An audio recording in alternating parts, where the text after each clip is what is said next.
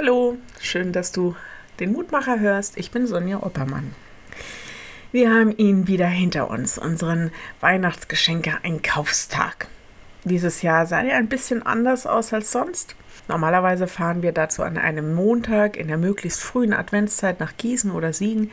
Und dann haben wir eine Excel-Liste in der Tasche mit allen Namen derer, die wir Weihnachten beschenken wollen. Dieses Jahr standen da, glaube ich, 13 Kinder drauf. Ihr könnt euch vorstellen, wir versuchen da wirklich sehr, sehr organisiert vorzugehen. Wie ist das mit den Geschenken? Ich meine, super, wenn man das ideale Geschenk findet, oder? Hilfreich, wenn man einen Wunschzettel hat. Grundsätzlich denke ich, ist es so, die besten Geschenke sind die, die von Herzen kommen. Die anderen, naja, das merkt man dann meistens auch. Gott ist einer, der uns von Herzen beschenkt. Jedenfalls habe ich das gedacht, als ich den Lehrtext heute gelesen habe. Da steht, Gott hat seinen eigenen Sohn nicht verschont, sondern hat ihn für uns alle dahingegeben. Wie sollte er uns mit ihm nicht alles schenken? Römer 8, 32. Römer 8 ist eines meiner absoluten Lieblingskapitel in der Bibel.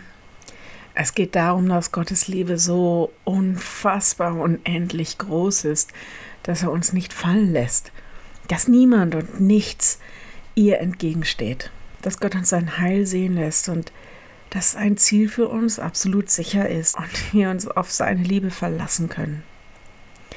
Wenn Gott für uns ist, wer könnte gegen uns sein? Das ist die Frage, auf die Paulus diesen Satz hier als Antwort gibt. Im Grunde, Leute, niemand. Wir sind Gott so wichtig, dass er bereit ist, seinen Sohn für uns sterben zu lassen? Wieso sollte er uns irgendetwas vorenthalten? Wieso sollte er zulassen, dass sich irgendeine Macht zwischen uns und ihm stellt?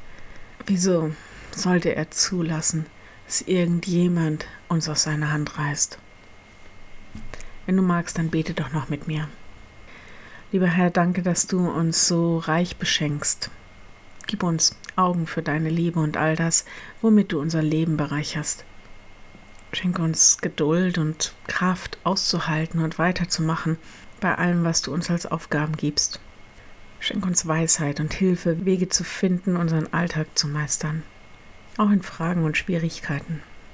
Schenke uns deine Treue und deine Liebe, dass wir wissen und auch spüren, dass du uns nicht fallen lässt.